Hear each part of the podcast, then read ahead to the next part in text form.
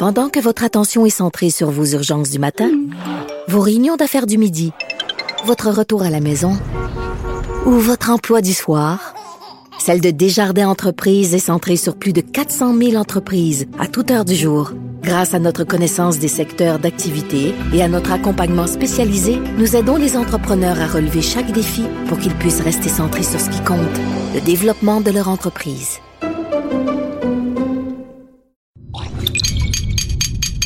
Cube Radio. Cube Radio. Cube, Cube Radio. Le retour de Mario Dumont. Deux heures d'info. De 15 à 17. Il provoque et remet en question. Il démystifie le vrai du faux. Mario Dumont et Vincent Dessureau. Le retour de Mario Dumont. 15h, bienvenue à l'émission. Bonjour Vincent. Salut Mario. Émission fort chargée aujourd'hui, beaucoup d'actualités, puis sautons tout de suite euh, dans ça parce que ça vient de se passer euh, au tribunal de la jeunesse, il faut bien dire, une comparution extrêmement euh, émotive. Oui, des deux suspects dans le 27e meurtre à survenir sur le territoire de la, de la ville de Montréal depuis le début de l'année. Donc deux mineurs qui ont été arrêtés hier soir en lien avec ce meurtre, un adolescent de 17 ans retrouvé sans vie lundi matin euh, dans un boisé de l'île des Sœurs. Alors, euh, on parle ici de deux jeunes, un homme et une femme âgés de 17 ans qui viennent de comparaître. Ouais. Et euh, tout de suite, Andy qui a assisté pour TVA Nouvelle à l'événement. Bonjour, Andy. Bonjour, bonjour, Mario. et donc, ça, ça vient tout juste de se passer, là.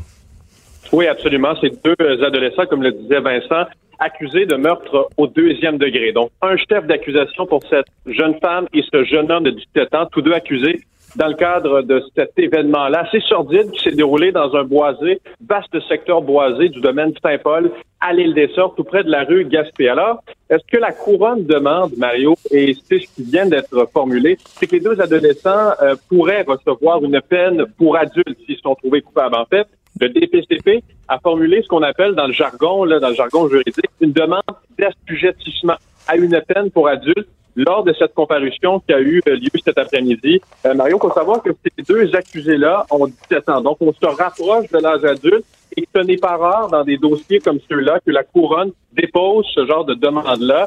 On doit le faire en début de cours, donc c'est la raison pour laquelle que si euh, ces deux-là sont retrouvés coupables, eh bien, à ce moment-là, on pourra imposer cette peine pour adultes. Pour adultes. Ceci dit, euh, c'est, c'est vraiment un dossier euh, une affaire vraiment mystérieuse. On ne connaît toujours pas le lien entre euh, les deux accusés et cette victime, un jeune homme de 17 ans. D'ailleurs, on n'est pas en mesure de vous donner son nom à l'accusé, le nom des victimes, le nom de la de la victime aussi, parce que c'est protégé par une ordonnance de non-publication.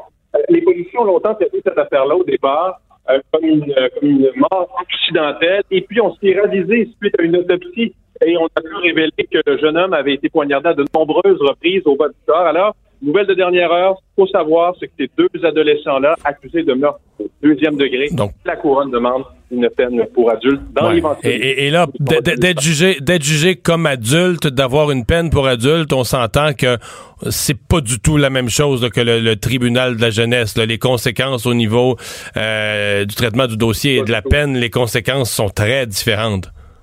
Ce serait beaucoup plus grave. On parle d'une peine de prison à perpétuité comparativement à 7 ans maximum là, pour la Chambre de la jeunesse. Alors, c'est la raison pour laquelle la Couronne dit, écoutez, les deux accusés ont 17 ans, là, on se rapproche de l'âge adulte et c'est pourquoi on dépose cette demande-là encore aujourd'hui. Eh, ils étaient là, les, euh, au tribunal de la jeunesse, les deux accusés, les deux jeunes. Ils étaient là, euh, le regard, euh, bon, pointait, le regard pointait le sol. Ils avaient l'air un peu angoissés, je vous dirais. Ce qui les a fait un peu angoissés, je crois, c'est au moment où leurs parents sont entrés dans la salle, parce qu'à ce moment-là, on se retrouvait confronté les parents de l'accusé et les parents de la victime qui étaient là pendant un long moment. On a entendu le juge. Euh, alors, il y avait de l'émotion dans l'air. C'était chargé d'émotion, cette histoire-là. C'est pas, pas toutes les semaines non plus qu'on a ce genre de meurtre ce genre d'événement-là à Montréal impliquant de jeunes adolescents de 17 ans. Mm-hmm. Mais c'était une des questions que je me posais parce que donc les, les parents des deux accusés étaient sont allés accompagner leurs jeunes étaient présents là. On ils, étaient, ils, étaient, présents dans la salle. Évidemment, on a tenté d'avoir la réaction de, de, de leurs parents, euh, de, de dos. On a tenté d'avoir une, une simple clip audio, comme on dit, mais euh, bon, évidemment, il y a une ordonnance de non-publication. Alors, tout ce qui permettrait d'identifier le jeune, la victime ou encore les accusés nous serait interdit de publier. Eux paraissaient, ces, ces parents-là, euh, bon, on imagine la mère, évidemment, du jeune euh, décédé, on imagine son désarroi, mais j'imagine aussi le désarroi des parents. Euh, La police sonne à la maison. Tu sais, la police sonne, à la maison, ton jeune est accusé de, de- d'un petit vol d'une petite patente. C'est pas drôle, puis comme parent, tu sens le besoin de faire une certaine discipline. Mais quand ton jeune est accusé d'un meurtre, là, aïe aïe. Absolument. Accusé, accusé de meurtre. D'ailleurs, cet adolescent-là, cette victime qui a été retrouvée par les policiers du service de police de la ville de Montréal, on disait de lui que c'était euh, un garçon d'une gentillesse là, euh, vraiment indescriptible. là. Vraiment, quelqu'un de gentil, quelqu'un aussi qui était attentionné pour ses parents. Il avait, de semble-t-il, de bonnes fréquentations. Alors, qu'est-ce qui a pu Le- se passer? Le mobile, avec- le mobile d'un vol, euh, que, que tout ça soit parti à partir d'une tentative d'un d'un vol qualifié, est-ce que ça, c'est revenu dans le décor, cette idée-là? Ce n'est pas revenu. C'est ce que- c'est ce que je voulais vous dire, Mario, parce qu'au départ, on, on pensait que c'était un vol qualifié qui aurait peut-être dégénéré. C'est ce que la police nous laissait entendre. Mais là, euh, avec ces accusations qui sont déposées en cours cet après-midi, il n'y a aucune accusation de vol qualifié. Alors, cette histoire-là, semble-t-il, ne tiendrait Ne tient plus, la route, que me confirment certaines personnes. Ouais. Euh, merci beaucoup, Andy Saint-André. Merci, Mario. Au revoir.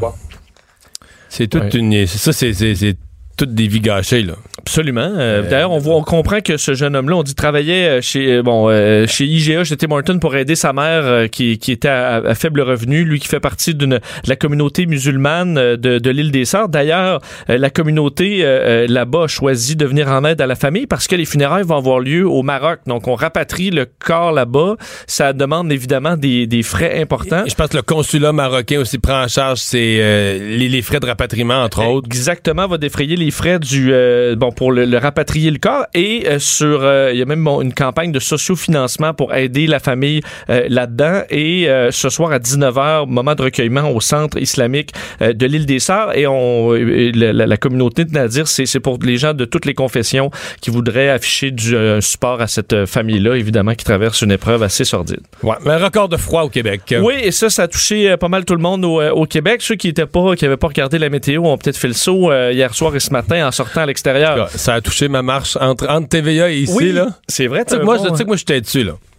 Genre, euh, ce matin, j'ai touché mon manteau d'hiver, mais j'ai un bon manteau d'automne, mais Oui. qui reste un petit manteau d'automne. Est-ce que tu as des cache-oreilles, quelque chose? Non, rien de ça. Non, rien de ça? Moi, je, je, quand même je fais de la négation. Parce que euh, masse d'air froid, évidemment, et des vents forts qui ont fait baisser les températures euh, de façon drastique au Québec. Et on a, euh, à Montréal, il n'y a pas de record. On a quand même atteint moins 11. Le record, le 1971, moins 11,7. On s'est pas rendu. À Québec, par contre, là, c'est un record, moins 14. Euh, le record précédent datait de 2004, presque moins 12. Euh, et euh, des avertissements de neige qui ensuite arrivent pour l'Estrie, la Beauce, le Bas-Saint-Laurent et la Gaspésie, euh, ou entre autres, et à Montréal, là, des rafales jusqu'à 50 km/h qui ont fait passer ju- justement les moins 10 à moins 20. Alors, euh, ce sera encore ça pour, pour toute la journée, des froids assez euh, intenses et inhabituels pour le mois de novembre. Et c'est la journée mondiale du diabète? Oui, diabète qui touche quand même plus de 3 millions de personnes au, euh, au Canada. Et on en discute tout de suite avec le docteur Martin Junot, qui est directeur de la prévention à l'Institut de cardiologie de Montréal, euh, mais aussi qui s'intéresse à cette journée mondiale du diabète. Bonjour. Bonjour. Euh, on vient d'y référer euh, plus de 3 millions, presque 3 millions et demi de personnes. Mais ce qui frappe surtout, c'est la croissance, c'est le nombre qu'on aura bientôt, là. Hein? Ben, ça suit la courbe de l'obésité, malheureusement. C'est vraiment euh, les conséquences du, du surplus de poids, en grande partie le diabète de type 2, là, pas celui de l'enfant. Et puis, euh, c'est, comme vous avez dit, 3 millions de Canadiens, plus de 800 000 Québécois. Et c'est vraiment en, en explosion. Euh, on s'attend là, qu'en 2030, euh, ça va être une grande proportion des Québécois. Donc, les, le diabète malheureusement, ça amène beaucoup de complications, l'infarctus du myocarde, la cystée, hein, c'est une des premières causes de cystée, là, et ça atteint aussi le rein, c'est une la première cause d'insuffisance rénale, donc c'est une maladie qui a beaucoup de ramifications, et c'est pour ça que nous, on, on s'en occupe activement, à essayer de le prévenir et de le traiter. Et, et- c'est pour ça que vous venez de lancer, vous profitez de la journée là, pour euh, euh, faire connaître cette nouvelle-là, le lancement d'une nouvelle clinique sur le diabète. Oui, c'est une clinique de prévention et traitement du diabète de type 2 euh, qu'on débute là dans quelques semaines au Centre épique de l'insurgologie qui s'adresse là aux gens qui commencent un diabète ou qui euh, ont ce qu'on appelle un syndrome métabolique. Ça, c'est la petite bédaine, le tour de taille élevé. Quand on voit quelqu'un qui a de la misère à attacher son bouton de veston, c'est suspect. Alors, quand vous avez un tour de taille élevé, en général, vous avez ce qu'on appelle dans le sang des triglycérides élevés, votre sucre est un petit peu élevé, et ça, ça annonce un jour le diabète dans deux ou trois ou quatre années. Ouais. Euh, euh, diabète de type 2, les gens qui ont le diabète, qui doivent bon se, piquer à l'insuline, etc. Aidez-nous sur les types de diabète, parce que pour les gens, ce qu'on connaît, c'est des gens qui ont le diabète doivent se doivent surveiller leur taux de sucre puis euh, se piquer parfois avant un repas. Là. Exactement. Alors, il y, a, il y a deux types de diabète, si on veut. C'est le type 1 et le type 2. Le type 1, c'est ce qu'on voit, là, disons, un enfant de 8 ans qui a un problème avec les cellules de son pancréas. C'est une maladie euh, auto-immunitaire, donc ça n'a rien à voir avec le style de vie. Là. Euh, ça peut être des gens très minces et en, avec des, disons, un style de vie impeccable. Et malheureusement, leur pancréas fournit plus d'insuline, alors ils doivent se piquer régulièrement. Ça, c'est autre chose complètement. Et ça, il n'y a pas d'épidémie. L'épidémie, c'est le, diabète de type 2 qui est dû à l'accumulation de, si on veut, c'est le surpoids qui crée une accumulation de gras dans le foie, dans le pancréas. C'est ce qu'on appelle une résistance à notre propre insuline, ce qui fait que notre pancréas doit en sécréter beaucoup, puis là, il s'établit un cercle vicieux où les gens prennent de plus en plus de poids, le sucre s'élève de plus en plus, là, il faut prendre des pilules et éventuellement, des fois, l'insuline. Mais en général, c'est des gens qu'on traite avec des, médicaments. Donc, ceux-là sont plus traités par, euh, par médication. Oui, et c'est une maladie qui est évitable, qui est vraiment due à notre style de vie et le, si on veut l'originalité de, de la clinique qu'on part, c'est que c'est une approche très axée sur les habitudes de vie. On, notre but ultime, c'est de ne pas recourir aux médicaments et même de les enlever si on a un, succès là, avec l'alimentation et l'exercice. Est-ce que, docteur Junot, en général, quelqu'un qui a des avertissements d'avance, à dire, monsieur, dans votre façon de, de, euh, de, de, vous alimenter, tout ça, vous vous dirigez vers du, diabète, est-ce que, en général, ça vient facilement avec des changements de mode de vie ou c'est vraiment difficile de, de justement de, de, de retourner sur le droit chemin? C'est difficile si on n'explique pas bien aux patients. Souvent, les, médecins n'ont pas le temps. Ils vont dire aux patients, ils ont une clinique surchargée, ils vont voir une glycémie un peu élevée. Ça, c'est le taux de sucre dans le sang. Ils vont dire, monsieur, faites attention, vous faites un petit diabète ou un pré-diabète. Ça, évidemment, c'est rare que le patient va se prendre en main. Mais si vous lui dites, monsieur, vous avez un diagnostic de diabète parce que votre sucre est plus élevé que 7 à deux reprises, et voici les conséquences. Dans huit ans, vous risquez d'avoir un infarctus du myocarde, d'avoir des problèmes d'impuissance sexuelle parce que ça atteint tous les vaisseaux, dont ceux des, des organes sexuels chez l'homme. Vous pouvez avoir une atteinte de vos reins, etc. Vous pouvez même avoir une démence parce que ça contribue à affecter les vaisseaux du cerveau. Là, les gens se disent euh, non, non, je veux pas ça, moi. Et qu'est-ce que je dois faire? Puis là, on leur explique, écoutez, plus d'exercice, mangez mieux, perdre du poids et euh, si vous voulez, on va vous suivre. Là, les gens, euh, quand ils sont bien informés en général, euh, ils en veulent pas de diabète. Oui, parce que vous avez utilisé l'expression mode de vie depuis le début d'entrevue, là, mais c'est général. là, vous venez d'aller un peu plus précis, faire de l'exercice, manger mieux. Si on continue à détailler ça là, dans l'ordre, qu'est-ce que. Tu sais, les gens qui nous. mettons les gens qui nous écoutent présentement, qui, baissent la tête, ils baissent la tête puis ils voient une petite bédaine ou un début de petite bédaine. Qu'est-ce qu'on leur dit de faire? Là? Mais moi, je dirais la première chose, c'est regarder votre alimentation. Euh, c'est vrai que l'exercice est très important. Ça favorise là euh, les muscles vont, vont utiliser plus le glucose, puis ça va brûler plus d'énergie. Mais fondamentalement, il faut euh, perdre du poids. Alors, si vous avez un tour de taille, j'ai juste le chiffre en centimètres là, au-dessus de 100 centimètres pour les hommes, puis de 88 pour les femmes. Oups, il y a une lumière qui doit s'allumer. Euh, si vous avez une petite bédaine, quelqu'un vous dit que vous avez une petite bédaine ou vous avez de la misère à attacher votre bouton de veston, Euh, je le vois souvent euh, quand je regarde à la télé là, des, des gens en politique, par exemple, on voit là, c'est pas mal serré. Je me dis, il y a un syndrome métabolique, celui-là certain, ou il y a un- même peut-être un diabète, puis il ne sait pas encore. Comme il n'y a pas de symptômes, les gens ne savent pas. Alors, je dirais, un, l'alimentation, qualité d'alimentation, mais réduire la, la, la quantité de calories. C'est pas facile. Et l'activité physique. C'est les deux Mais- gros mais choses. Réduire la quantité de calories ou réduire la quantité de sucre? Parce que souvent, on dit que le, Ah oui. le problème de l'alimentation moderne, puis il y a le sucre quand on mange sucré, puis il y a le sucre quand on s'en rend pas compte, là, dans les pâtes blanches, le pain blanc, tout ce qui est blanc, en fait, on se rend compte que il reste peu de céréales, il reste presque que du sucre. Euh, Est-ce que c'est c'est le sucre qui est l'ennemi ou c'est l'ensemble de- Euh, de, de l'apport en calories? Ou... Écoutez, en ce moment, il y a beaucoup, beaucoup de recherches euh, sur ça, justement. Est-ce que l'alimentation riche en ce qu'on appelle les hydrates de carbone dans le langage scientifique, c'est ce que vous faisiez allusion, là, c'est les pâtes blanches, les euh, tout ce qui est farine blanche. Alors ça, c'est des hydrates de, de carbone simples, comme les sucres ajoutés, ça, c'est ce qu'il y a de pire. Alors, quand vous mangez beaucoup de ces aliments-là, euh, probablement que vous prenez plus de poids, puis votre euh, risque de diabète augmente. Alors, effectivement, on conseille de limiter tout ce qui est euh, sucre raffiné, farine blanche, etc. Remplacer ça par euh, du blé entier. Alors, votre pain de blé entier, les pâtes de blé entier, le riz de blé entier, là, vous diminuez beaucoup l'effet sur le sucre sanguin puis sur l'insuline. Vous sécrétez moins d'insuline quand vous mangez ça. Et puis, évidemment, il faut couper les sucres ajoutés le plus possible. Est-ce que quand même, docteur Junot, il y a pour, pour ceux qui sont euh, bon qui, qui sont diabétiques ou et bon, il y a le diabétique de type 1 aussi là, mais j'ai l'impression qu'il y a quand même eu des percées au niveau technologique. J'ai une amie qui est diabétique de type 1 là, qui a une espèce de patch euh, permanente qui permet de scanner son son son, son taux de sucre constamment, euh, des pancréas artificiels, euh, les, les chiens renifleurs. Est-ce qu'il y a quand même euh, de, de, de- un un- des avancées dans ce domaine-là au niveau euh, médical? Énorme, énormément d'avancées. Il y a des nouveaux médicaments aussi euh, à prendre par la bouche qui sont plus efficaces, qui ont malheureusement par contre sont très dispendieux. Alors toutes ces technologies-là, c'est une des parties, euh, un des problèmes, c'est que nos percées dans le domaine médical, euh, il y en a eu beaucoup. Il y a plus de 400 médicaments répertoriés pour le diabète. Et les nouvelles molécules, 4, 3 à 400 dollars par mois. Alors oui, ils sont beaucoup mieux que les autres. C'est des bonnes avancées, mais c'est extrêmement dispendieux. Même chose, vous faites allusion euh, au pancréas artificiel, les pompes, etc. C'est des moyens qui coûtent très cher.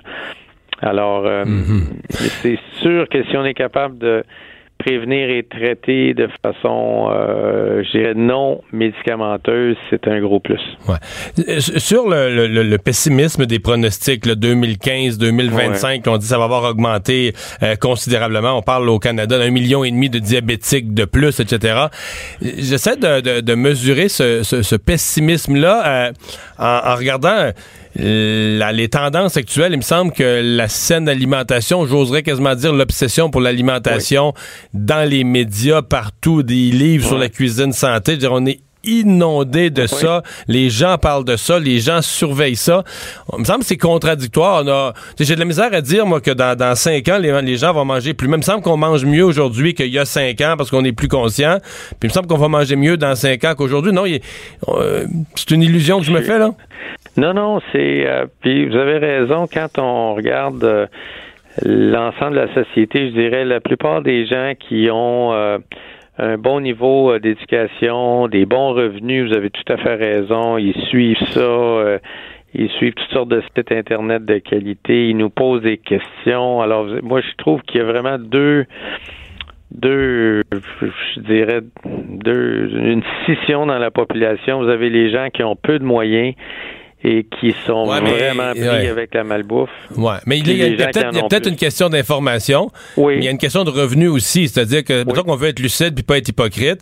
Euh, Oui. mettons bien manger là, euh, mettre sur la table des, des bons par exemple quelque chose que je pense qui est bon du poisson, là, des bons poissons C'est plus cher. frais, ben c'est cher. Oui, c'est euh, carrément moi, cher là. Je dis toujours, on, on dit depuis euh, 25 ans maintenant, mangez vos 5 portions de fruits et légumes. Moi, j'ai beaucoup de patients qui me répondent, oui, mais docteur, c'est cher.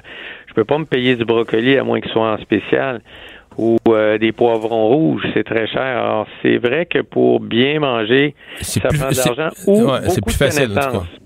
C'est sûr que si vous êtes très connaissant, vous pouvez vous acheter juste des, euh, par exemple, des légumineuses et des légumes en vente, du chou, tout ça, puis assez bien manger pour peu d'argent, mais il faut être très ferré en alimentation. La plupart des gens n'ont pas ce niveau-là de connaissance et malheureusement doivent choisir des aliments qui sont, qui sont moins chers. C'est malheureux parce qu'au Québec, on pourrait produire bien des légumes si on faisait plein de serres. On a de l'eau, on a de l'électricité. Il me semble qu'on pourrait faire mieux en termes de production de fruits et légumes. J'ai écrit quelques colonnes là-dessus dans le journal que nos surplus d'électricité devraient servir à produire plus en serre. Je suis content de vous entendre. Ah ben, on est sur la même longueur d'onde. Docteur Junot, merci d'avoir été là. Merci beaucoup. Au revoir. Mario Dumont. Il s'intéresse aux vraies préoccupations des Québécois. La santé, la politique, l'économie. Jusqu'à 17. Le retour de Mario Dumont. La politique, autrement dite. Euh, La vulnérabilité des aînés, entre autres de ceux qui sont hébergés. Ce matin, Vincent, je recevais M. Brunet du Conseil pour la protection des malades qui me disait euh, les familles se plaignent, les personnes âgées. Le, par exemple, dans les, les centres des personnes hébergées, le vol là, de leurs bijoux, de tout ce qui est précieux, c'est un fléau. Et, euh, et cet après-midi, on a un avertissement sur un sujet, on peut dire parallèle là, du service de police euh, de la ville de Montréal. Oui, effectivement, la section des crimes économiques du, euh, du, euh, du SPVM qui sort aujourd'hui pour euh, demander la, la, vigilance à la fois des aînés, évidemment, de leur famille euh, aussi. Ça passe un peu par là parce qu'on dit, selon les statistiques, il y a de plus en plus d'aînés qui sont victimes de fraude et de vol, souvent par des personnes de confiance. Et eux donnent en exemple un cas récent euh, de l'arrestation d'une femme qui travaillait dans une résidence et qui, qui, a, qui, a, qui, a, volé bon, une des résidentes via un genre de stratagème pour pouvoir euh, prendre de l'argent sur sa carte de crédit. Alors évidemment, rappeler la, la, la vigilance à tout ce monde-là. On va parler tout de suite à Emmanuel Anglade, euh, sergent de la division des communications du SPVM. Bonjour. Bonjour. Euh, Parlez-nous un peu de, de. Commençons par parler de ce cas précis là, auquel Vincent vient de faire référence, euh, d'un stratagème assez poussé là, pour voler une personne âgée. Oui, en fait, une femme de 53 ans qui travaillait dans une résidence qui a volé dans le courrier la nouvelle carte de crédit d'une des résidences. La dame avait 91 ans. Euh, donc, une fois que euh, la suspecte a volé la carte de crédit. Elle, elle l'a intercepté dans le courrier avant même que la dame puisse la, la, la voir et l'ouvrir, la carte. Oui, absolument. Donc, okay. la victime dans ce dossier-là n'a pas su qu'elle avait reçu une carte via le courrier. Elle lui a été volée avant même la réception.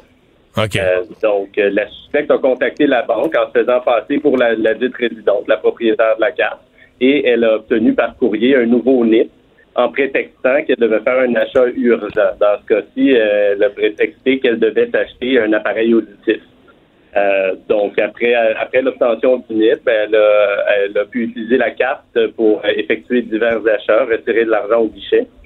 Euh, et une fois que la fraude a été mise à jour, une fraude de plus de 6 500 dollars, euh, la banque a remboursé la plaignante.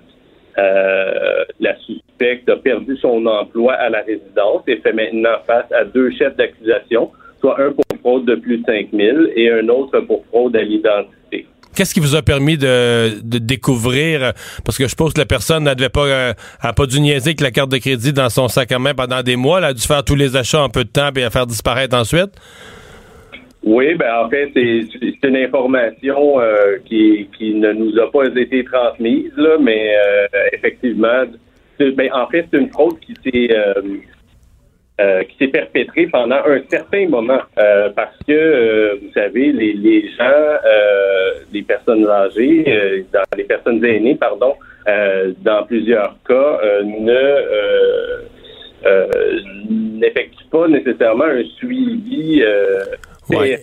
Ils n'ont pas leur compte par Internet pour vérifier à tous les soirs s'il y a une transaction qui a passé, là. Non, c'est ça, exactement. Mm -hmm. Et donc, ça a pris un certain temps avant de découvrir le, le stratagème. Oui, qui a permis la, la, fraude de plus de 6 000 Et des cas comme ça, donc, vous en voyez beaucoup présentement au SPVM? Oui, bien, en fait, au niveau statistique, euh, on a fait ressortir la statistique et... Euh, euh, si je peux vous donner une statistique globale sur les situations de maltraitance envers les personnes aînées, euh, en 2016, on a compté 430 cas. Euh, 2017, on a compté 520 cas. Et si on ressort de ces 520 cas, les cas de vol et de fraude, euh, on a 110 situations de vol et de fraude dans les cas de maltraitance envers les personnes aînées pour 2017 vous faites des recommandations parce que c'est quand même pas simple. Hein? Euh, euh, ce sont des personnes vulnérables. Les plus proches, ce sont le personnel des établissements. Bon, euh, la famille, généralement, peut, pour peu que la famille sont eux-mêmes honnêtes. Des fois, il y a des fraudeurs, même des, des, personnes de leur propre famille qui volent des, des personnes âgées. Là. Mais comment on peut se prémunir? Ben, en fait, il y a plusieurs, plusieurs moyens de se prémunir là, de, de, de ces cas-là. Euh, euh, d'abord, ben, on demande évidemment la vigilance des membres des familles qui est proche aidant pour prévenir les cas. Euh, mais si on vient au conseil de base pour éviter la fraude, ben, ce sont des conseils qui s'appliquent à tous. mais c'est évidemment d'éviter de donner les informations personnelles. dans le cas des personnes aînées, ben, au personnel de soutien de résidence. Euh, ne pas divulguer des renseignements personnels des comptes bancaires ou le numéro d'assurance sociale, que ce soit par courriel ou par messagerie ou par téléphone. Euh, évidemment, de détruire, euh, soit avec une déchiqueteuse ou par tout autre moyen, des documents qui contiennent des informations personnelles, donc des informations qui pourraient nous permettre de se rendre à la banque et d'ouvrir un compte bancaire là, sous, sous, un autre nom. Donc, on demande évidemment aux personnes de détruire ces informations-là. Euh, un autre moyen, ça c'est quelque chose qu'on remarque souvent, les gens qui écrivent leur NIP à l'arrière de leur carte bancaire. Donc ça c'est quelque chose évidemment qu'on déconseille fortement. Euh, parce que lorsqu'une personne égarde sa carte puis son NIP est inscrit à l'arrière, ben, ça donne accès euh, ça donne accès à son compte son compte bancaire. Et un dernier conseil, je sais qu'on en a discuté tantôt, mais évidemment, c'est de vérifier nos informations bancaires plusieurs fois par mois afin de remarquer euh, s'il euh, y a des, transactions euh, qui n'ont pas que vous n'avez pas autorisées, qui sont faites dans votre compte. Parce que si vous remarquez ça, évidemment, vous pouvez contacter votre banque et les aviser de, de, de, transactions frauduleuses ou de transactions non autorisées dans votre compte. Emmanuel Anglade, merci beaucoup d'avoir été là. Merci beaucoup. Au revoir. Sergent de la division des communications au SPVM. Euh, il faut absolument qu'on se parle des autobus de la Société de transport de Montréal. Je dois voir que j'ai été, euh, j'ai été jeté à terre par ce dossier de, deux gazettes euh, depuis, euh, depuis hier, et là, qui a, qui a, donné lieu à toutes sortes de réactions. Mais les autobus qui sont D'abord, euh, des pannes quotidiennes. Hein? Oui, des pannes multiples pour les autobus euh, du, euh, de, la Société de transport de Montréal qui affectent donc le service aux usagers puis qui coûtent évidemment très, très cher. On parle ici de 606 autobus qui ont été hors service au cours de l'été. C'est 30% de la flotte, alors qu'on vise à peu près 15 à 16% selon le, le, président du syndicat de transport En gros, on a, on a 1800 d'autobus, puis pendant un temps, il y en a 600 qui sont, qui sont ces blocs. Qui sont ces blocs. C'est quand même problématique. Et d'ailleurs, à ton émission euh, aujourd'hui à LCN, tu recevais Gleason Frenette, euh, le président du syndicat, euh, qui avait entre autres certaines informations intéressantes. je vais vous faire entendre sur, en gros, qu'est-ce qui cloche avec les autobus à l'STM. On a beaucoup de problèmes depuis 2012 avec les nouvelles technologies des, des autobus hybrides, des filtres à particules sans crasse, des codes moteurs à répétition parce que c'est pas des équipements qui sont conçus pour les véhicules urbains. C'est conçu pour des véhicules routiers qui font des, des arrêts, des départs à, à profusion. Fait qu'on a beaucoup de problèmes. Avec les nouveaux moteurs hybrides, c'est conçu. Donc, bref. C'est ça, c'est que ces moteurs-là sont conçus pour des camions là, qui font de la, de la longue route. Pas pour, euh, sais, le mot que j'ai, c'est du stop and go, tu sais, quand t'arrêtes, tu repars, t'arrêtes à chaque coin de rue, la tu run de lait, là. La run de lait, là, c'est ça. C'est pas fait pour ça. Mais là, parce qu'on on rachète 300 nouveaux véhicules, oui. 300 hybrides comme ça? Exact. Euh, et euh, bon, c'est ce qui était une promesse de la mairesse. Et on comprend que s'ajoute à ça les problèmes mécaniques, le fait qu'on doit remorquer euh, les autobus, non seulement pour des problèmes aussi, mais parce que on, a une problématique de panne d'essence. constamment. autobus, constamment. Plusieurs autobus qui tombent en panne et en panne d'essence. Puis là, tu dis comment on peut on peut en arriver là. Toi, depuis moi, on tombe pas en panne d'essence. Mais toi, c'est le genre d'affaire qui arrive une fois. Je dirais que la plupart des automobilistes, c'est une fois dans une vie.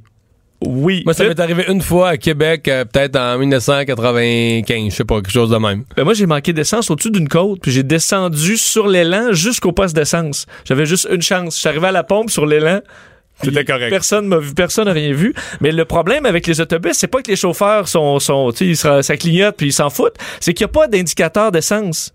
Il n'y a pas d'aiguille à gaz, n'y pas bon québécois. il y a pas de, de, pas de jauge à à essence. essence.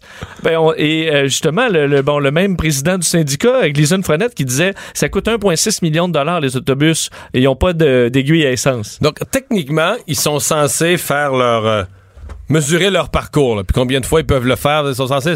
T'es supposé pouvoir le faire. Mais là, si à un moment donné, je sais pas, il y a un peu plus de trafic, puis là, tu, je sais pas, tu restes arrêté, tu fais du surplace un peu, tu brûles plus Mais d'essence. ça, tu te dis, bon, j'ai d'habitude, je suis correct pour trois tours. Mais là, bon. Ah, là, je devrais être bon pour un quatrième. devrais être bon Là, encore. finalement, au- à mi-chemin. Ben non, j'étais pas bon. Et là, évidemment, ça coûte cher. Ça coûte, ça coûte déjà cher faire remorquer des voitures, mais des autobus euh, de cette grandeur-là, c'est au-dessus de 1000 dollars en ce que masse. je comprends, c'est qu'ils ont deux remorques à temps plein qui fonctionnent pour la STM. Puis plusieurs fois euh, par mois, les deux véhicules de remorquage sont pas suffisants. Faut On- qu'ils fassent affaire à un privé en plus. privé. Puis évidemment, c'est pour les camions lourds, c'est c'est c'est c'est très cher. Alors euh, ça augmente encore le. Alors on, écoute l'avantage de l'hybride dans ce cas-là. Si tu fais transporter sur des flottes, comme on dit, ou sur des, euh, des remorqueuses les autobus à grandeur de la ville, je sais pas si l'avantage est vraiment là. Non. Mais en fait, euh, c'est parce que je, comprends. là, on revient au, bon vieux euh, principe humoristique des écolobus de Québec. Là. On a acheté des autobus pour l'image. On s'est pas demandé est-ce qu'ils sont. Tu sais, je comprends qu'on veut être vert. Là, tu sais, ça, ça existe électrique, puis c'est bon, puis ça marche. Mais, mais tu sais, l'écolobus qui pouvait pas monter la côte à côté du Hilton à Québec, qui prenait en feu, qui était pas bon l'hiver. Non, mais tu te dis, regarde, c'est pas qu'il est électrique ou pas électrique. Il fait pas le job. Il n'est pas approprié aux côtes et au climat de la ville de Québec. La technologie est juste pas rendue là. C'est ça. Ça va y arriver peut-être dans 5 ans ou dans 8 ans, ça va y être, on l'achètera, là. Mais pour l'image, t'achètes pour l'image. Parce que, excuse-moi, là, je, ne pense pas que les politiciens qui achètent ça pensent vraiment qu'ils viennent de sauver la planète. Là. Ils veulent que les électeurs disent Ah, je te dis que notre maire, nous autres, là, il respecte l'environnement, puis notre maire, il est bon. C'est ça le but, là. Oui. Fait que t'achètes de quoi qui On va peindre les autobus en vert aussi, puis Oui. marquer hybride partout pour Oui. montrer qu'à Montréal, on va de l'avant. Oui, monsieur. Mais on dit pas que. On va de l'avant, on va de l'avant en arrière d'une remorque. En arrière d'une remorque, parce qu'il y en a 600. Non, je pense que ça va pas de l'avant, je pense qu'on remorque ça de reculons, l'autobus. C'est c'est vrai. Sur les On va pas de l'avant. On va pas de l'avant, On finalement. va pas de l'avant pas tout. Euh, enfin, mais c'est un dossier qui va être quand même à suivre. J'ai hâte de voir. J'ai l'impression qu'il va y avoir des réactions au niveau euh, politique parce que la direction du STM dit que la- c'est un peu exagéré là, ce que le syndicat présente comme, euh, comme point de vue. Mais euh, en, en moyenne, il y a 21% des véhicules qui sont en panne, qui sont immobilisés. C'est-à-dire que, en gros, ils ont 1806 autobus à Montréal. Puis quand tout va bien, parce que cet été, tu nous as décrit une situation, il y en avait 600 en panne, mais quand tout va bien, là, une bonne journée, que tout est parfait, il y en a 400 en panne. Ça, c'est quand... C'est quand même beaucoup. C'est, c'est-tu C'est énorme? quand même beaucoup. Je sais pas si Je comprends qu'il y a de l'entretien régulier, je comprends qu'il y a des choses à faire, là. Mais... euh, Et euh, euh, si je me trompe pas, on disait que c'était une demande de la STM de pas mettre de, de, de cadran pour l'essence. C'est quoi, tu penses qu'ils ont peur de se faire que les gens voient qu'il y a de l'essence, ils vont les siphonner, je sais. Je le sais pas. C'est là-dessus, je me, avoir me la tête un petit peu. Parce que c'est pas très rentable. Au pire, si ça coûte, admettons que ça coûte en extra euh, 2000 dollars pour mettre un petit. euh, ben, je veux dire, si tu sauves 5 remorquages dans la durée de vie de l'autobus, t'es rentable. Puis là, on parle pas de la clientèle, parce que ce que je comprends du remorquage, c'est que c'est une situation ridicule pour les usagers, pas à peu près. là. L'autobus est arrêté, il n'y a plus de gaz, t'annonces t'annonces ça aux usagers. Puis là, ben là, on dit, ah, inquiétez-vous pas, là, on fait venir un autre autobus avec un autre autobus qui part du central, qui s'en va rejoindre celui-là. Ben, ça Le- m'est arrivé il y a quelques semaines. J'a- J'avais besoin de louer une voiture. Je suis allé à l'aéroport de Montréal, ce qui est toute une, une aventure. Et euh, je prenais l'autobus 747 hein, pour revenir. Oui. J'arrive, euh, on embarque, autobus en panne. Là, tout le monde sort. Et là, on rembarque dans l'autre autobus qui arrive. Mais là, écoute, plein. Là, et là, tu te retrouves avec des voyageurs qui tu sais, se doivent se rendre, eux, faire un- euh, une heure d'autobus pour être complètement coincés debout. Tu sais, des gens avec leurs valises. C'est pas... C'est pas l'expérience du C'est siècle. pas l'expérience du siècle. Alors, en plus, avec euh, l'autobus qui, qui est tombé en panne, ça a commencé à être, di- à être difficile un peu. Mais toi, euh, euh, on finit là-dessus, là, mais quand tu dis l'autobus tombe en panne, dans le fond, c'est peut-être une panne d'essence, puis tu le sais juste pas. Donc, on te dit Ben, pas. au son, au son que faisait euh, l'autobus, ça, ça, Ça valait plus panne- être la transmission. C'était plus la transmission, je Ah, pense. Connaisseur de mécanique, on aime ça. Le retour de Mario Dumont, le seul ancien politicien qui ne vous sortira jamais de cassette. Mario Dumont et Vincent Dessureau. Jusqu'à 17. Cube Radio. Le buzz de Vincent Dessureau.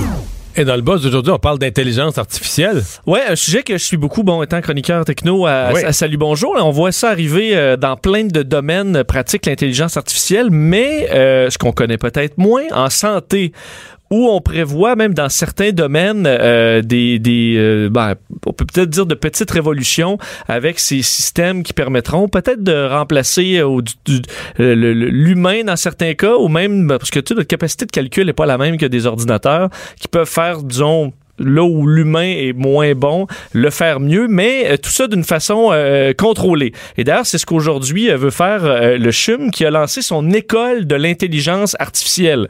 Qu'est-ce qu'on entend par école d'intelligence artificielle? Bon, on a en ligne le PDG justement du CHUM, Fabrice Brunet, en ligne. Monsieur Brunet, bonjour. Bonjour Monsieur Dumont, bonjour Monsieur Dessaureau. Bonjour. Donc, euh, qu'est-ce qu'on entend par une, une école? Parce que là, on parle du, du- du centre hospitalier. Est-ce que c'est pour former les médecins ou ceux qui vont développer des nouvelles technologies par rapport à l'intelligence artificielle? Alors tout d'abord, ce n'est pas une école qui va développer de l'intelligence artificielle. Ce n'est pas pour former des euh, data scien- scientists ou euh, pour euh, former des programmeurs. C'est pour euh, former les professionnels de santé et les patients pour que l'intelligence artificielle qui arrive un peu partout dans nos établissements soit utilisée de la meilleure façon pour le bien des patients et pour le bien des équipes, donc pour le bien de l'humain. Donnez-nous quelques exemples de l'arrivée euh, de l'intelligence artificielle actuellement, mais aussi, admettons, dans le, dans le futur. Qu'est-ce que- à quoi on peut s'attendre? Ben, écoutez, actuellement, je pense qu'il y a deux éléments qui sont importants en termes d'intelligence artificielle. Le premier, c'est le fait que la puissance de calcul et les capacités d'analyse des banques de données nous permettent de mieux comprendre les maladies, de mieux les détecter, de mieux les prendre en charge et de mieux les traiter. D'autre part, l'arrivée euh, massive des objets connectés permettent d'avoir des liens directs entre le patient, même le citoyen bien portant, et euh, des systèmes de santé, voire même euh, d'autres acteurs qui arrivent sur le terrain. En particulier, on pense aux géants du numérique. Donc, est-ce que vous parlez ici, par exemple, de la, Apple Watch, donc ce genre de trucs connectés qui peuvent nous, nous informer sur notre santé ou aviser s'il y a quelque chose qui cloche? Exactement. Donc, si vous prenez euh, l'équivalent de cette montre intelligente, moi je ne donne pas de, de marque parce que il faut que nous fassions a- attention Ouais. aux conflits d'intérêts. Mais euh, cette marque va nous permettre, cette montre, de, par exemple, enregistrer votre rythme cardiaque et vous prévenir si à un moment ou un autre vous avez des troubles du rythme. Ceci va vous permettre de mieux vous connaître pour mieux vous prendre en charge personnellement, mais peut aussi être connecté au système de santé, par exemple à un cardiologue, pour dire voilà j'ai fait euh, des troubles du rythme, qu'est-ce que vous en pensez? Donc, vous voulez dire que votre cardiologue, mon cardiologue, via ma montre, pourrait être averti, lui, à son bureau, à son hôpital, que euh, tel patient, là, aujourd'hui, il y a quelque chose, il s'en rend peut-être pas compte lui-même, il y a quelque chose d'inquiétant. Exactement, c'est le cas par exemple sur des pacemakers implantables qui sont reliés à des centrales de surveillance et qui euh, rendent compte à la fois de vos troubles du rythme et de la nécessité ou non du pacemaker ou du défibrillateur de euh, d'agir sur votre rythme cardiaque. Je vous ai bien entendu dire tout à l'heure que l'école dont on parle va former des médecins sur l'utilisation possible, mais aussi des patients. Absolument, des patients, des professionnels de la santé et même des citoyens bien portants, mais qui souhaitent avoir une, une compréhension de des enjeux qu'apporte l'intelligence artificielle, notamment pour leur santé, mais également euh, au niveau éthique euh, et euh, confidentialité et vie privée. Donc c'est pour ça que cette école a à la fois un aspect de formation, mais également de recherche évaluative pour pouvoir dans l'évolution de l'intelligence artificielle, bien comprendre les, les impacts pour la société et puis former les acteurs pour l'utiliser de la meilleure façon pour le bien de l'humain. Justement, un des mandats de l'école étant que ces technologies restent pour le, le bénéfice des, des, des patients. Euh, donc, les- donc, ça veut dire qu'il il est possible qu'il y ait des dérives là-dedans. Quelles sont-elles? Mais c'est à partir du moment où euh, vous utilisez de l'intelligence artificielle pour euh, analyser des données ou euh, des signaux qui proviennent par exemple des objets connectés, il va y avoir ensuite euh, au, au, terme de cette analyse, une prise de décision. Si cette prise de décision, qu'elle soit diagnostique ou thérapeutique, est erronée, elle pourrait être délétère pour les patients. D'où l'importance que le système de santé, avec son expertise, avec ses médecins, ses professionnels, puisse comprendre cette intelligence artificielle, comprendre les résultats et s'assurer qu'ils soient pour le bien du patient afin de ne pas prendre une mauvaise décision diagnostique ou thérapeutique. Donc la machine, euh, la machine, l'équipement, l'électronique nous fournit une foule de renseignements, une foule d'analyses de ces renseignements, mais c'est encore l'humain, le médecin qui décide. Absolument, et il faut garder euh, cette vision euh, que l'intelligence humaine, qu'elle soit individuelle ou collective, peut être augmentée par l'intelligence artificielle, mais doit rester, euh, en termes de priorité, le meilleur intérêt de l'être humain. Docteur Brunet, merci beaucoup. Je vous remercie beaucoup. Au revoir. Et entre autres, dans les, les trucs qu'on voit venir, admettons, avec ton téléphone, si tu as un point euh, sur la peau euh, qui t'inquiète, là. Donc, tu peux prendre une photo et l'intelligence artificielle, les algorithmes font que dire Ah, tu dois aller faire vérifier ça ou ah, il n'y a, y a, pas d'inquiétude. Ou est-ce que ça peut être un cancer ou pas?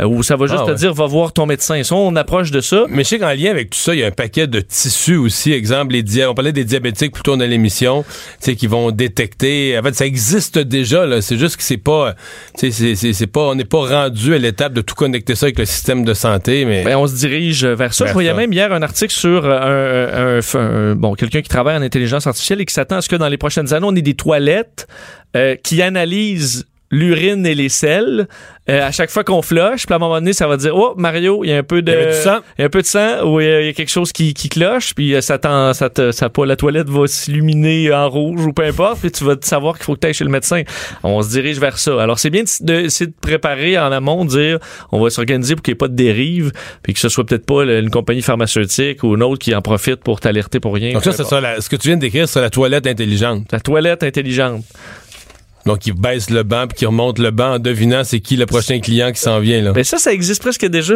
Ah ouais? Ben, les toilettes et qu'on peut- qui te nettoient, jouent de la musique, filtrent l'air. Ça, ça existe déjà. Euh, tu voulais aussi me parler Ouais. du gagnant du gros lot d'un milliard et demi. Très rapidement, vous dire que, euh, vous vous souvenez, le 23 octobre, on surveillait cette, euh, ce plus gros gros lot de l'histoire à 1,5 milliard de dollars aux États-Unis. Il n'a pas été réclamé encore. On sait qu'il a été gagné. a il y été gagné. On sait où? Dans un Casey Mart à Simpsonville, dans en Caroline du Sud. Mais il y a personne qui, qui est allé se présenter encore. Alors, ils- ont 180 jours pour se présenter.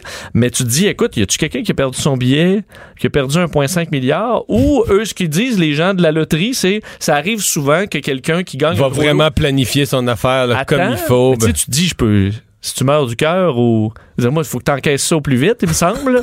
je trouve ça vraiment courageux de dire non, je vais attendre quelques mois, que ça se calme, puis après, je vais aller chercher mon gain. Euh, donc, 1,5 milliard ou 878 millions cash, euh, si on veut. Et s'il y a personne qui le réclame dans 180 jours, ça s'en va à l'État qui, dans le cas de, de Caroline du Sud, envoie ça à l'éducation, au, euh, au, euh, au sport et à l'éducation. Alors, euh, Mais mettons, c'était un résident de la Caroline du Sud qui a acheté son billet à ce Kmart-là, puis qui l'a perdu. Tu cherches. Ben, je comprends. T'imagines-tu? Tu- tu- tu Mais moi, fouilles, c'est Tu ça ma le fond de tes poches, Il y a sûrement quelqu'un qui l'a perdu, qui c'est peut-être pas lui, là, mais qui, qui doit-tu fouiller partout dans sa maison? Je veux dire, imagine, tu vis avec ça Imagine, tu fouilles, tu fouilles, tu fouilles, tu fouilles. T'es t'es quelqu'un qui a acheté là, là t'es exactement le client visé. Puis tu trouves là, dans le fond d'une poche, d'un manteau, d'un veston que t'as oublié, tu trouves le billet, mais il est pas gagnant. Mais là, entre-temps, tu t'es convaincu que c'était toi, là. Ou ta femme l'a lavé, il était là, il est effacé, il se trouve juste de la charpie. Ah, on met ça au pire. Le retour de Mario Dumont, l'analyste politique le plus connu au Québec. Cube Radio. Cube Radio. Autrement dit. C'est le moment de parler sport. Charles-Antoine Sinotte des partants à TVA Sport qui est avec nous. Salut Charles-Antoine. Bon après-midi, messieurs. Hey, hier dans l'Ouest, évidemment, avec les fuseaux horaires, la partie était tard. J'ai pas regardé jusqu'à la fin. Est-ce que le Canadien a gagné?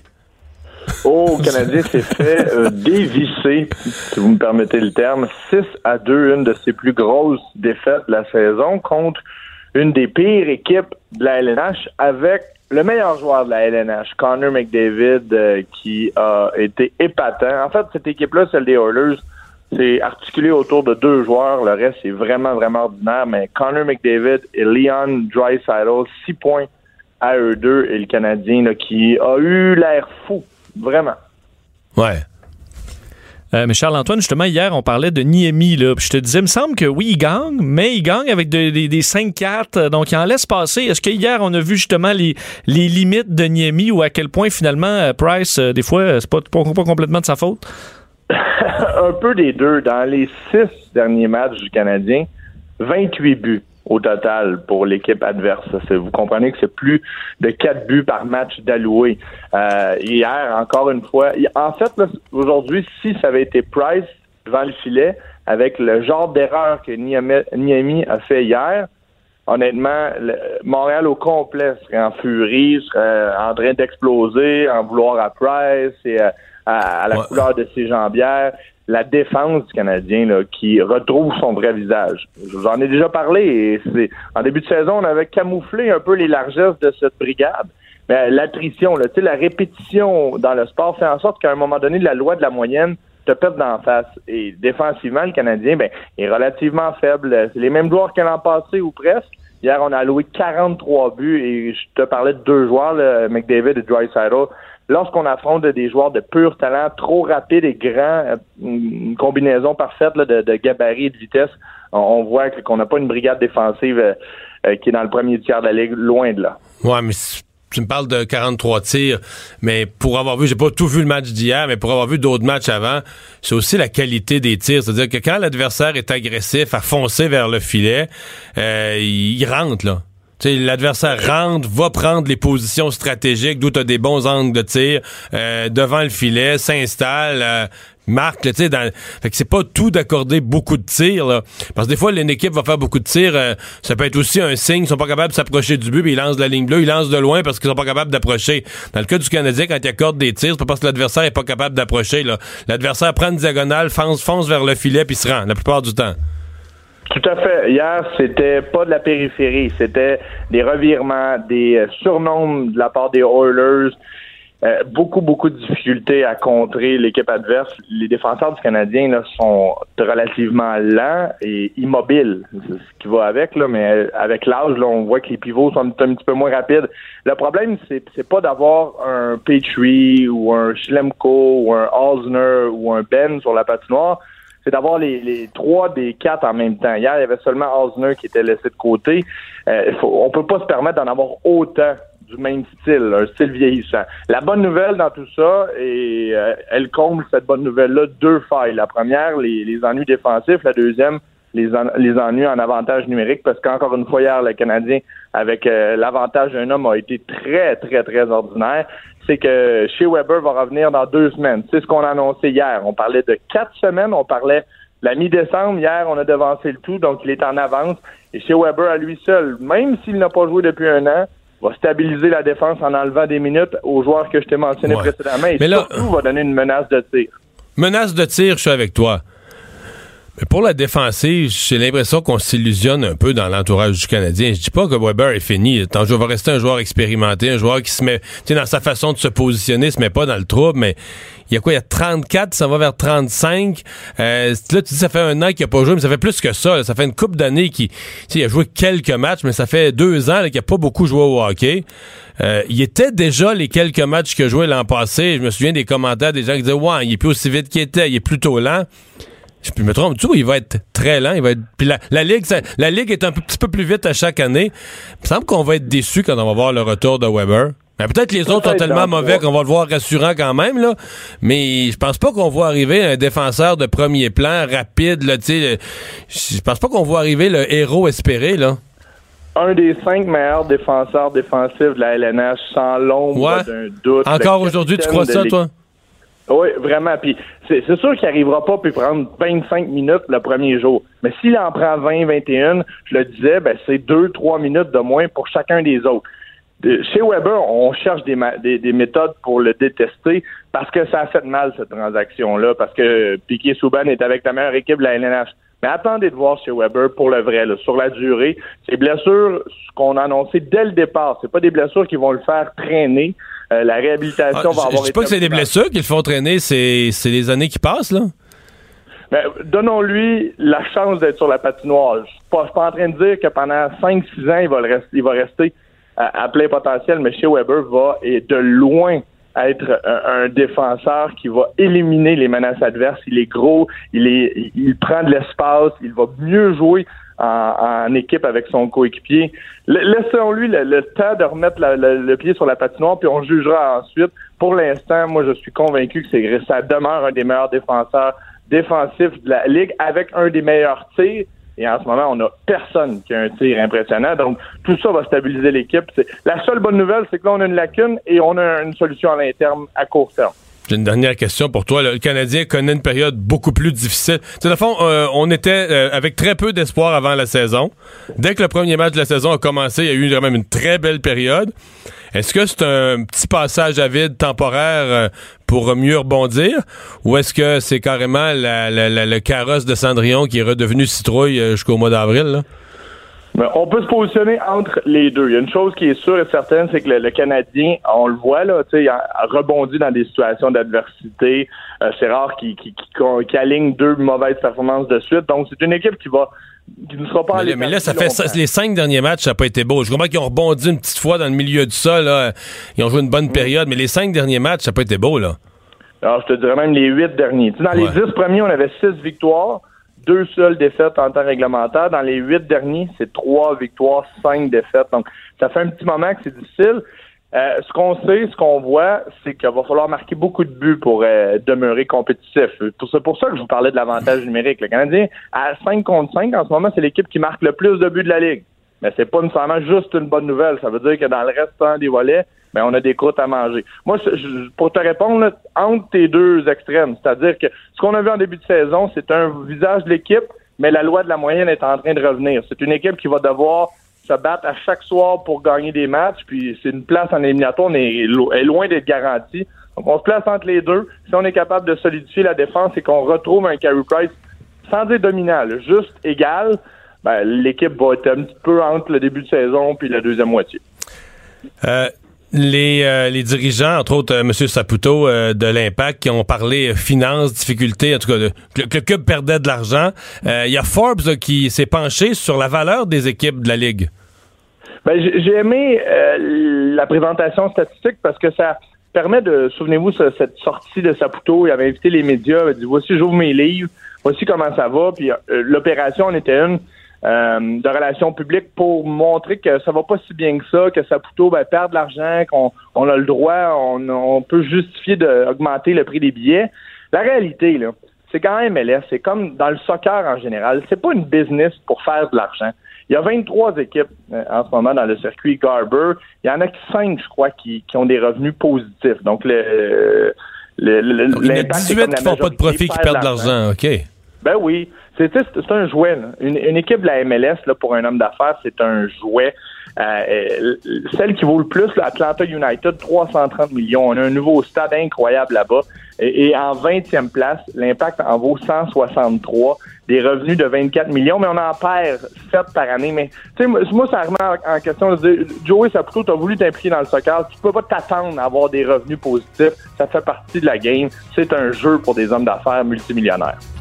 Merci beaucoup. Salut Charles-Antoine. À demain. Au revoir. Cube Radio.